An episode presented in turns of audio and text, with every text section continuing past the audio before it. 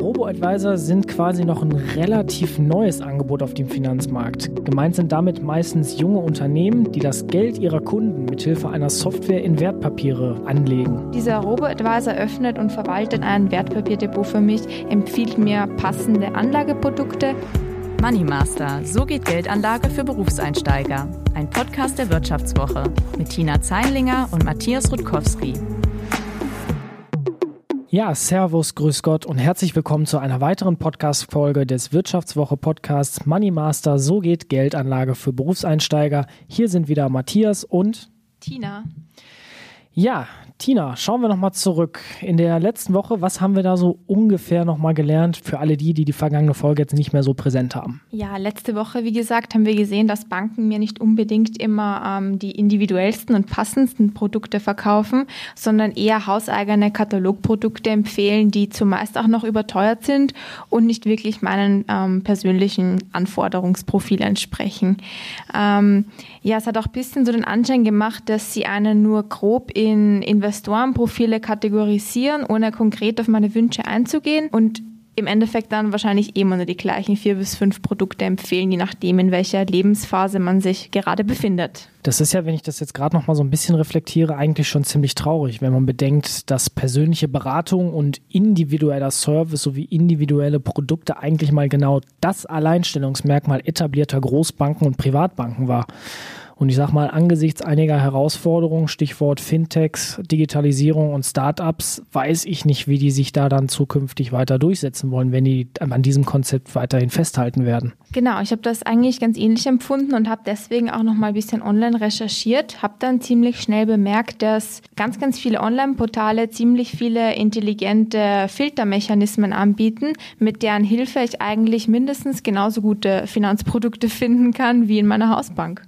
Ja, Thema Internet, du hast es gerade angesprochen. Ich bin ja eigentlich mehr so der digitale Nerd von uns beiden. Ne? Mobiles Bezahlen finde ich total super mit dem Handy. Und auch so bin ich eigentlich ziemlich offen, was zum Beispiel Online-Anbieter angeht. Ich gar nicht.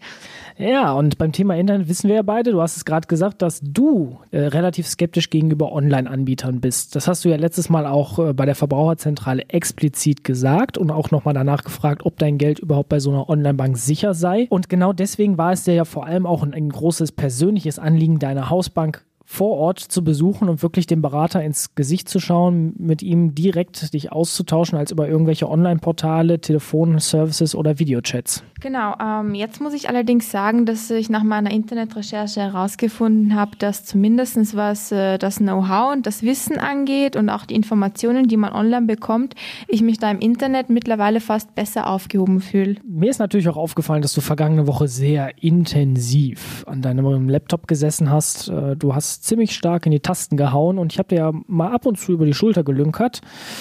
Du warst nicht bloß auf irgendwelchen Online-Portalen, sondern bist dann auch noch ein ganzes Stück tiefer in die digitale Sphäre eingetaucht und hast vor allem irgendwas zu Robo-Advisern nachgelesen. Habe ich da recht? Genau, ähm, du kleiner Spion. Ich niemals, nein. Ja, was soll ich sagen? Also nach Podcast Folge 5 haben uns natürlich schon einige Lesermeinungen erreicht, sowohl per E-Mail als auch LinkedIn, Facebook, also wirklich ganz, ganz viele. Großes Dankeschön übrigens dafür an dieser Stelle. Wir freuen uns natürlich über jede konstruktive Kritik, über Feedback und vor allem auch, was euch interessiert und wie ihr vielleicht eure Geldanlage organisiert. So ist es. Ähm, ja, und eine Dame hat mich dann auch noch darauf hingewiesen, dass es die Möglichkeit gibt, über sogenannte Robo-Advisors zu investieren. Ich habe mich dann mal ein bisschen schlau gemacht im Internet, habe auch einen Robo-Advisor getestet. Robo-Advisor, Kurzerklärung für alle, die das noch nie so wirklich gehört haben oder auch von Fintech, Startups und diesem ganzen Finanzwissen nicht so wirklich viel äh, Vorahnung haben. Robo-Advisor sind quasi noch ein relativ neues Angebot auf dem Finanzmarkt. Gemeint sind damit meistens junge Unternehmen, die das Geld ihrer Kunden mithilfe einer Software in Wertpapiere, zum Beispiel ETFs, Aktienfonds oder sonst wie anlegen. Genau, sogenannte digitale Anlagehelfer würde ich sagen. Also hochlebe die künstliche Intelligenz naja, Intelligenz würde ich jetzt, glaube ich, gerade mal so ein bisschen in Anführungszeichen setzen. Ähm, aber interessant war, dass du ja herausgefunden hast, dass diese Robo-Advisors dir eigentlich genauso wie deine Hausbank unterschiedliche Fragen zu deinem bisherigen finanziellen Hintergrund, zu deiner Risikofreude und ähm, ein paar anderen Sachen gestellt haben. Also quasi diesen Finanzcheck, den du in der Hausbank gemacht hast, den hast du da online gemacht Und bevor man, bevor dir dann dieser Robo-Advisor Anlageprodukte vorgeschlagen hat, ähm, konntest du nochmal alles durchchecken und Co. und wirklich gucken, ob du mit allem einverstanden bist. Ja, und ansonsten hattest du eigentlich wenig Arbeit und vor allem muss es weniger Zeit investieren. Es war wirklich total schnell und bequem, wie die Eröffnung eines ähm, Online-Kontos. Klappt mit E-Mail, Passwort und Video-Identifikationsverfahren. Ja, und dieser Robo-Advisor öffnet und verwaltet dann ein Wertpapierdepot für mich, empfiehlt mir passende Anlageprodukte, die ich ähm, eben auf Basis meiner Risikofreude, die vorher eingestuft wird, empfehlen, äh, empfohlen bekomme. Wie jedes Service kostet natürlich auch so ein Robo-Advisor Geld, aber meist weniger als die persönliche Beratung in einer Hausbank. Ähm, bei dem Robo-Advisor, den ich getestet habe, waren die Gesamtkosten sogar unter 1% meiner Anlagesumme, was schon ein recht gutes Angebot ist. Ja, klingt schon irgendwie verlockend. Vor allem, weil der Robo-Advisor, zumindest verglichen mit einer Hausbank, seine Beratung ja ich würde einfach mal sagen, mindestens genauso gut gemacht hat wenn nicht sogar besser als dein Bankberater, den du vor allem persönlich getroffen hast. Definitiv. Also dafür, dass ich mir denke, ich habe eigentlich mit einer Software kommuniziert und nicht mit einem Menschen, war das schon eine ziemlich gute Leistung. So ein Robo-Advisor bietet nämlich auch Sparpläne an und das besonders kostengünstig. Ähm, die Website war auch eigentlich total anschaulich konzipiert. Man konnte nachvollziehen, wie die Tipps zustande kommen und es kam mir alles ziemlich transparent und vertrauensvoll vor. Also gut, dann ist ab jetzt hier Ende des Selbstversuchs. Du hast dich jetzt quasi für einen Robo-Advisor entschieden, registrierst dich, lässt dir Produkte empfehlen und dann aus die Maus und deine Geldanlage ist damit in trockenen Tüchern. Naja, ganz so war es dann doch nicht. Ähm, so ein digitales Genie bin ich, wie gesagt, auch nicht. Aber das größte Problem ist eigentlich, dass die meisten Robo-Advisors eine Mindesteinlagesumme von 5000 Euro aufwärts verlangen. So viel habe ich ja, wie du weißt, äh, leider nicht. Ähm, ein paar wenige gibt es zwar auch, die nur 500 Euro verlangen, aber bei den meisten geht es eben erst ab einer Mindesteinlagesumme von 5000 Euro aufwärts, wenn nicht sogar 10.000 Euro. Das ist natürlich, muss man ehrlich sagen, doof. Aber Tina, wenn man den ganzen Börsenexperten glaubt, dann braucht man doch eigentlich nur, um einen ganz einfachen Indexfonds, kurz ETF, zu kaufen, der zum Beispiel auf den MSCI World setzt, jetzt nicht unbedingt eine Software. Ein paar Mausklicks, wenn ich ein Depot habe und fertig. Genau so ist es. Äh, das hast du wirklich auf den Punkt gebracht, würde ich sagen. Ähm, das ist letztlich dann auch der Grund, ähm, warum ich für mich entschieden habe, okay, ich brauche jetzt keine Software, keinen Robot-Advisor, der für mich einen ETF kauft, wenn das auch über eine Online-Bank geht und ich fühle mich da eigentlich ziemlich kompetent soweit und traue mir zu, selbst so einen ETF auszusuchen und anzuklicken und in mein Depot zu packen, ohne mich da jetzt großartig auf irgendwelche technischen Hilfsmittel im Internet zu verlassen. Stichwort Internet. Das, ich höre so ein bisschen daraus, dass du doch ein bisschen mutiger wirst und vielleicht ein Depot bei einer Online- oder Direktbank eröffnen könntest. Könntest, ja. Ähm, Habe ich allerdings noch nicht. Deswegen geht mein Selbstversuch ja, wie gesagt, noch weiter. Aber du taust langsam auf. Richtig, so ist es. Und ähm, ja, apropos Mut, ähm, da fällt mir ein, dass wir noch einen ziemlich ja, wie soll ich sagen, interessanten, wenn nicht sogar spekulativen Anlagetipp ähm, per Mail bekommen haben. Ja, Tina, du hast auf LinkedIn eine interessante Nachricht gekriegt, nachdem du unseren Podcast da gepostet hast. Genau, und zwar hat mich jemand ähm, angeschrieben von Next Markets. Ähm, Ein Fintech, soweit ich weiß. Genau, klingt nach einem Fintech, ist auch ein Fintech. Ähm, ja, und die haben sich auf sogenanntes Curated Investing spezialisiert.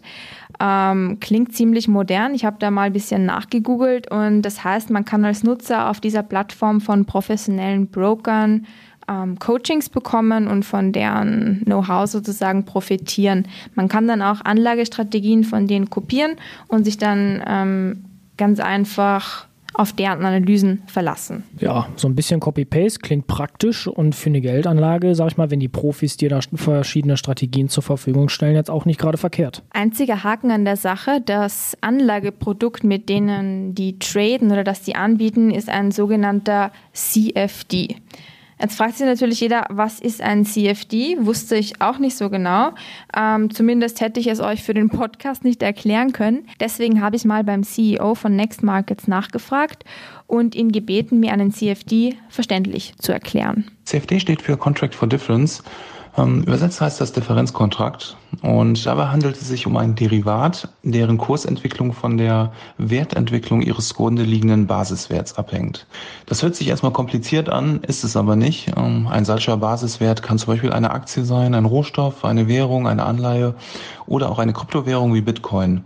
Und ähm, ja, mit Hilfe von CFDs kann ich sowohl auf steigende Märkte spekulieren, wir sprechen dann von einer Long-Position eingehen, oder auch auf fallende Märkte, ähm, dann sprechen wir von einer Short-Position.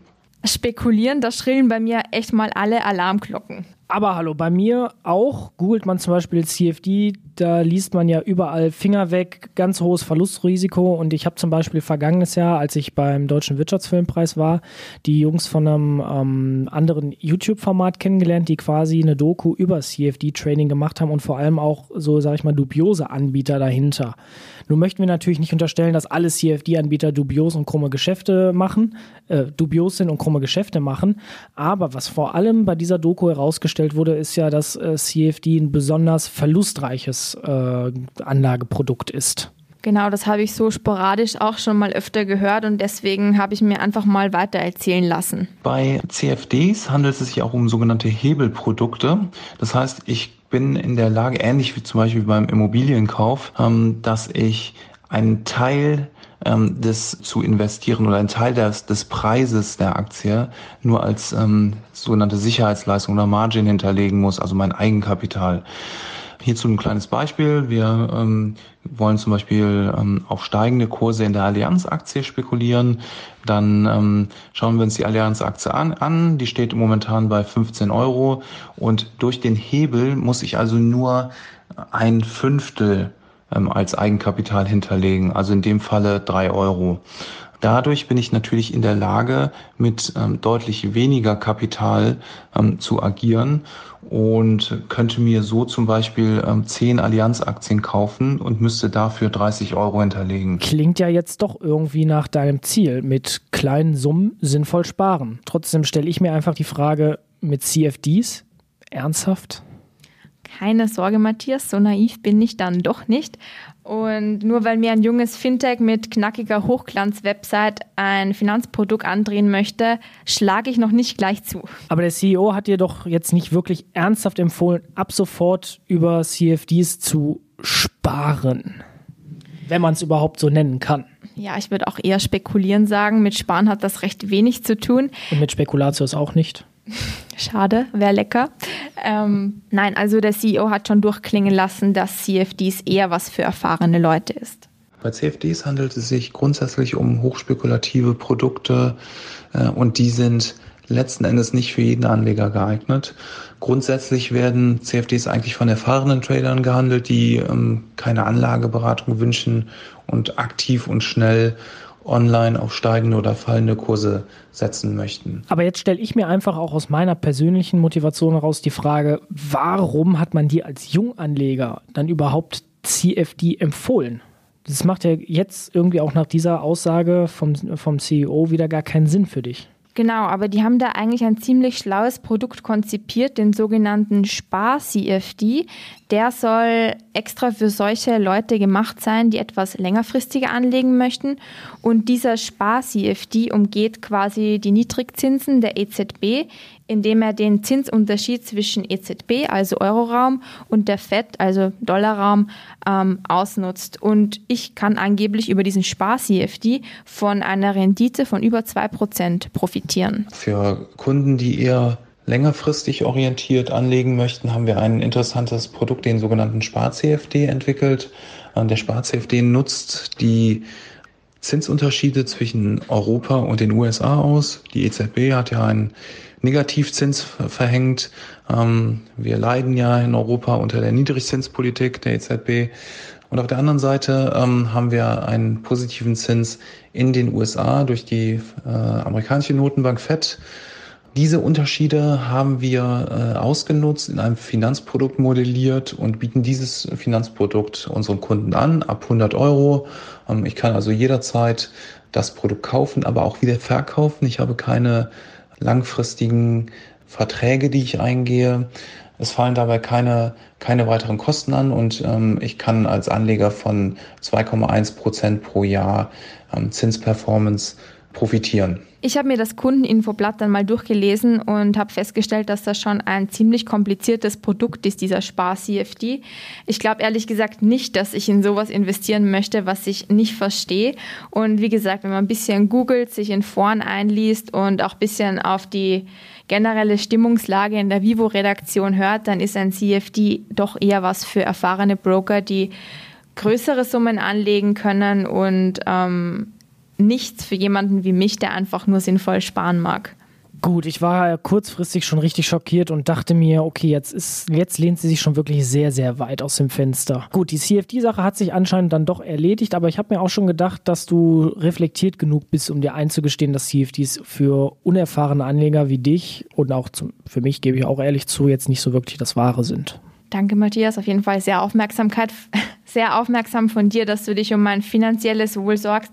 Aber ich denke mal, auch wenn meine Mama oder Freunde zu Hause das gehört hätten, die hätten alle Feuer und Flamme geschrien, wenn ich da jetzt äh, mich für einen CFD entschieden hätte. So gesehen, alles gut. So, genug vom hochspekulativen Börsengeschäft. Neben Next Markets haben dich und mich ja auch andere Ratschläge per Mail, LinkedIn, Facebook oder sonst welche sozialen Netzwerke erreicht. Ich war wirklich richtig, richtig erstaunt, wie viel Resonanz wir da schon nach vier Wochen bekommen haben und möchte mich an der Stelle auch nochmal richtig bedanken für all die Tipps und das Feedback, das wir von euch bekommen haben. Ähm, mir hat zum Beispiel auch ein langjähriger Leser der Wirtschaftswoche geschrieben. Das fand ich eigentlich super lieb, weil der gleich vorneweg gemeint hat, dass er eigentlich nicht so unserer Zielgruppe angehört, weil er schon etwas älter ist, auch schon Kinder hat, aber anscheinend ein ziemlich erfahrener Anleger ist. Na, umso besser. Eine, ein weiterer Experte aus dem Kreis der Vivo-Leser, der vor allem auch deine Kolumne liest und auch sich mit den Inhalten identifizieren kann. Ne? Genau, und über die Kolumne im Heft ist er auch ähm, auf unser Moneymaster-Projekt Aufmerksamkeit geworden und da hat er Folgendes geschrieben. Da in ihrer Kolumne sparplanfähige Anlageformen das Ziel sind, die obendrein kostengünstig und gut diversifiziert sind, möchte ich Ihnen einen Tipp geben, sich den Fonds Aero der Weltfonds der DWS Investmentgruppe anzusehen. Die Marktkapitalisierung beträgt ca. eine Milliarde Euro, ist also kein ganz kleiner Fonds. Dazu von einer renommierten Fondsgruppe, der DWS Deutsche Bankgruppe. Das Besondere an diesem Fonds ist die breite Streuung. Ca. 60% Aktien, 25% Anleihen und 15% Rohstoffe sowie der günstige Erwerb und Unterhalt. Der Ausgabeaufschlag liegt bei 0%, die jährlichen Fondskosten bei überschaubaren 0,5%. Viel günstiger könnte man die Assetklassen des Fonds also auch mit drei eigenen ETF nicht nachbauen. Gerade für Einsteiger, die monatlich kleine Summen sparen möchten, halte ich den Fonds für eine gute Basis und habe auch für unseren Sohn mit der Geburt im letzten Jahr einen Sparplan hierfür abgeschlossen.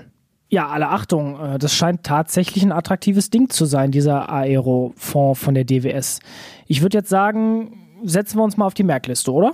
Tatsächlich, also ich habe auch ähm, auf der DWS X-Tracker-Seite mal ein bisschen recherchiert und im Bereich der aktiv gemanagten Fonds ist dieser Arero-Fonds wirklich ein sehr interessantes Produkt, das von der Fondsstruktur her auch dem eines ETFs ziemlich ähnelt, weil es eben ähm, weltweit investiert und noch dazu ist dieser Fonds sparplanfähig und recht kostengünstig. Also danke an der Stelle für den Tipp. Etwas jüngere Lesermeinungen haben uns natürlich auch erreicht, unter anderem von Patrick. Er hat unseren Podcast über den Vivo WhatsApp-Kanal entdeckt und schreibt: Hi Tina, zum Thema Riester bin ich der gleichen Meinung wie du. Unterm Strich zu unflexibel und zu unrentabel. ETFs interessieren mich aber sehr. Ich werde die Tage aber mal ein Depot bei meiner Bank eröffnen und mich damit näher beschäftigen. Wäre das auch was für dich? Hört es sich zumindest so an. Mal schauen, was angeboten wird und in welche Branche ich investiere. Von Immobilienfonds bin ich nicht so überzeugt. Zu unbeständig und meine soziale Ader sagt mir, Wohnungen und Häuser sind Grundrechte und kein Investitionsgut. Ja, da hat einer schon mal einen Schritt weiter gemacht als du, ne? Ja, das stimmt. Außerdem finde ich es nett, dass man auch mal so ein bisschen diesen sozialen Gedanken in, das, in die ganze Geldanlagefrage mit einbaut. Ja, und vor allem der Patrick, der hat ja schon mal ein Depot im Gegensatz zu dir. Genau, ähm, ich bin wie gesagt ein kleiner Hosenscheißer und bei mir dauert alles ein bisschen länger. Ja, deine, wie du sagst, Hosenscheißer-Mentalität kommt bei ein paar Leuten, glaube ich, auch ganz gut an. Eine, eine Dame zum Beispiel hat uns geschrieben, ich bin ein großer Fan ihrer authentischen Art. Gerade bei Finanzthemen spielt sich ja jeder als Guru auf und genau das nervt. Mit ihrer ehrlichen Art sind sie super erfrischend. Ja, Tina, schönes Kompliment. Ja, ich muss sagen, da werde ich gleich rot. ähm, nein, wirklich, ich habe mich sehr gefreut, aber weil zu viel Eigenlob ja bekanntlich stinkt, haben wir natürlich auch ein paar kritische Stimmen eingefangen. Allen voran ein Rechtsanwalt, der dich, Matthias, ja bisschen dafür kritisiert hat, dass du unser Ranking bei Podwatch angeblich zu stark bejubelt hättest. Genau, für, sag ich mal, alle, die das jetzt nicht so wirklich mitbekommen haben. Vergangene Woche habe ich bei podwatch.io einfach mal geguckt, was so die besten Geldanlage- und äh, Finanzpodcasts in Deutschland sind. Da werden quasi Spotify, Apple, iTunes und Co. alle ausgewertet. Und wir waren da quasi am Freitag als äh, und, und, wir waren quasi einen Tag nach unserem Veröffentlichungsdatum der dritten Folge waren wir auf Platz 24. Dafür, dass wir eigentlich mal mit dem Anspruch reingegangen sind, wir machen diesen Selbstversuch, ungeachtet dessen, wie gut oder schlecht das vielleicht ankommt bei den Leuten, fand ich Platz 24 nach drei Folgen eigentlich schon recht gut und habe das eben dann zum Beispiel auf LinkedIn und so gepostet. Für uns eigentlich eine tolle Leistung nach nur drei Folgen. Ähm, nur dann kam eben dieser, wie du schon gerade angedeutet hast, besagte Kommentar des Herrn. Matthias Rutkowski, es ist schon sehr ungewöhnlich, wenn jemand einen 24. Platz so bejubelt. Im Sport ist ein solcher Platz völlig unbedeutend. Wie viele haben denn überhaupt teilgenommen? Bitte veröffentlichen Sie doch einmal die Liste der Inhaber der Plätze 1 bis 23. Dazu muss ich sagen, ich habe da quasi auch nett und freundlich drauf geantwortet, dass es auch im Sport eigentlich nicht darauf ankommt, eine erste Platzierung oder so zu erreichen. Das hat zum Beispiel auch eine ehemalige Kollegin von mir bestätigt. Eigentlich dabei sein ist unserer Meinung nach einfach alles und es muss eben auch immer kein und es muss eben auch nicht direkt ein Podiumsplatz sein und was der Herr leider nicht gemacht hat, ist, er hat nicht auf den beigefügten Link zu Podwatch geklickt, wo er nämlich die Daten, die er da vermisst und mir quasi die als Kritik vorwirft, ich hätte die nicht angeführt, die hätte er dort gefunden. Ja, und ein bisschen Rückendeckung haben wir dann zum Glück auch von ein paar Kollegen bekommen, ähm, für das wir zwar wiederum kritisiert wurden, aber ja, was soll ich sagen? So ein lebendiges Format wie ein Podcast lebt natürlich auch von lebendigen Auseinandersetzungen und Debatten und über Kommentare. Ja, und über Leserbriefe, Anlagetipps freuen wir uns natürlich immer, egal ob positiv oder negativ. Ähm, denn Matthias, wie sagt ein in unseren Augen sehr erfahrener Redakteur immer? Liebe ist Kritik. So ist es. Und weil wir gerade von lebhaften Formaten gesprochen haben, habe ich zum Abschluss noch einen besonders lebhaften, wenn auch nicht ganz ernstzunehmenden Anlagetipp bekommen und zwar von meinem Freund. Ähm, ja, der hat sich die Mühe gemacht, zwei sehr unterschiedliche Finanzprodukte auf deren Renditechancen durchzurechnen. Ähm, kleine Vorwarnung, bitte mit Humor nehmen. Ja, als Mathe- und Sport-Lehramtsstudent macht der, glaube ich, das besonders gerne und Humor ist so seine Sache und natürlich auch direkte Sachen, ne? vor allem wenn es ums Bier geht. Genau, und er hat nämlich festgestellt, dass, ähm, ja, wenn ich vor einem Jahr in die Gary Weber Aktie 1080 Euro gesteckt hätte, dann hätte ich heute noch satte 64 Euro und 80 Cent. Äh, ja, ein bisschen viel Verlust, oder? Etwas, genau. Aber hätte ich hingegen diese 1080 Euro in Kölsch investiert, dann hätte ich dafür 72 Kästen Bier bekommen. In denselben zwölf Monaten, in denen meine Gary Weber Aktie also in den Keller gerasselt ist, hätte ich 30 Kölsch pro Woche trinken können. Bei deiner Statur äh, strammes Programm. Ja, und jetzt kommt's. Ich hätte Leergut in der Höhe von 223,30 Euro Also knapp die vierfache Rendite wie mit meiner Gary Weber Aktie. Genau. Also, was lernen wir wieder daraus? Ja, Chapeau an Henrich, toller Anlagetipp. Aber jetzt mal Scherz beiseite, denn das nächste Mal geht's wieder ein bisschen ernsthafter zu, denn wir besuchen die BaFin. Das ist die Bundesanstalt für Finanzdienstleistungsaufsicht. Dort möchtest du dann auch mal ein paar Fragen stellen zum Thema Verbraucherschutz bei der Geldanlage und vor allem auch ein bisschen Klarheit schaffen, wenn es ums Risiko bei Finanzgeschäften geht. Genau, ich freue mich drauf, weil ich das Gefühl habe, dass das eine der letzten, wenn nicht sogar die letzte Anlaufstelle sein wird, bei der ich mich nochmal informieren möchte, bevor ich meine endgültige Anlageentscheidung treffe. Ja, das letzte ist es hoffentlich auf jeden Fall nicht, wenn wir da waren. Aber jetzt wird es erstmal wieder ernst. Tina, wir sind am Ende unserer neuen Folge angekommen. Ihr kennt es aus den vorherigen Folgen. Was nimmst du jetzt wieder für dich mit? Welche drei Learnings hast du diesmal gemacht? Nummer eins, ähm, Robo-Advisors sind, sofern es seriöse Anbieter sind, zum Beispiel die, die die Stiftung Warentest empfiehlt, eine ganz nette Sache. Und zwar für all jene, die sich bei der Auswahl ihrer Finanzprodukte noch nicht so ganz sicher sind, die Verantwortung also ein Stück weit abgeben möchten, aber dennoch von kostengünstigen Online-Angeboten profitieren wollen. Nummer zwei, Hände weg von CFDs. Was ich nicht verstehe, kaufe ich nicht. Nummer drei, Kritik ist Liebe. Vielen Dank für euer Feedback. Ich freue mich immer wieder über Mails, LinkedIn und Facebook-Nachrichten und Leserbriefe natürlich auch. Und falls ihr gute Anlagetipps für mich habt, immer her damit, denn noch habe ich mich ja noch nicht entschieden. Genau, und wie es weitergeht auf unserem Weg zu Tinas Geldanlageentscheidung, das hört ihr auch weiter in der nächsten Folge unseres Vivo-Podcasts Money Master. So gilt Geldanlage für Berufseinsteiger. Tschüss sagen Matthias und Tina. Servus, Pfirti und Baba. Das war Money Master. So geht Geldanlage für Berufseinsteiger von Tina Zeinlinger und Matthias Rutkowski. Unser Podcast wird produziert von Sandra Beuko, Anna Hönscheid, Ellen Kreuer und Lutz Knappmann.